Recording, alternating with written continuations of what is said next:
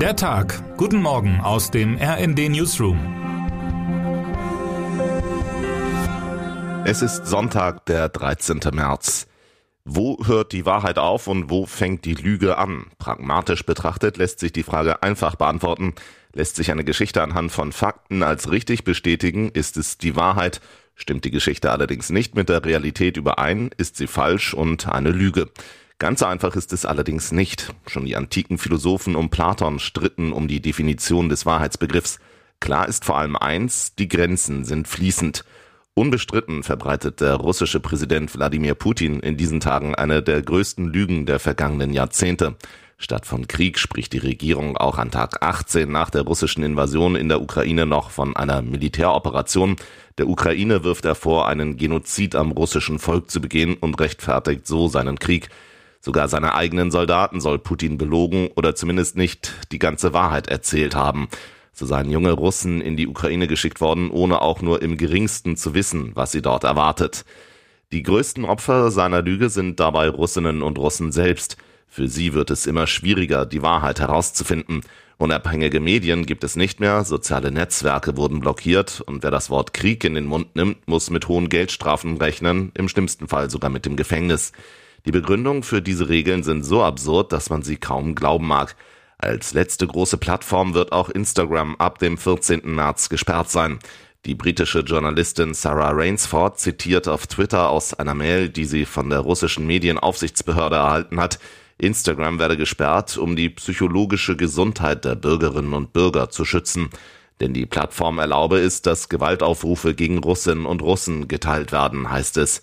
Sprechen wir über parallele Realitäten, kommentiert Rainsford, die für die BBC als Korrespondentin in Moskau gearbeitet hat, bis sie im August 2021 ausgewiesen wurde. Es ist unheimlich, mit welchen Mitteln Putin versucht, seine Wahrheit zu verbreiten.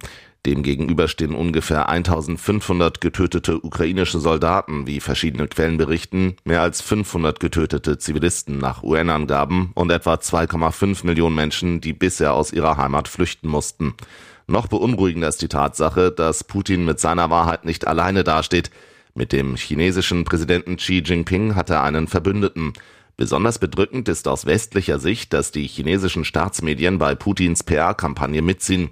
Dem Westen gegenüber tun die chinesischen Oberen zwar so, als wollten sie sich aus der Russland-Krise heraushalten, Tatsächlich aber lässt Xi über seine Staatsmedien Islands die Biowaffentheorie verbreiten, schreibt RD-Chefautor Matthias Koch in seiner Analyse von Putins Lügenpropaganda.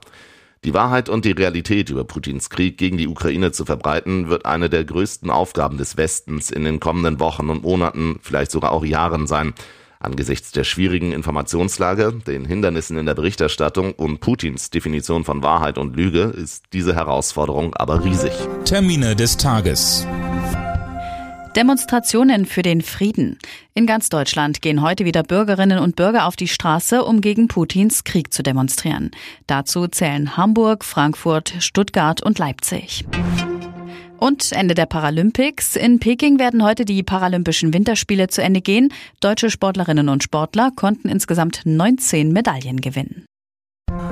Wer heute wichtig wird.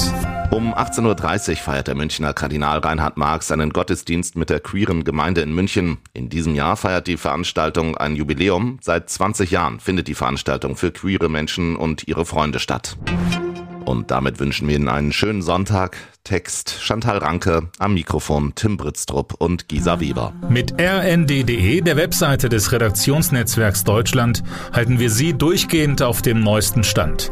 Alle Artikel aus diesem Newsletter finden Sie immer auf rnd.de slash der Tag.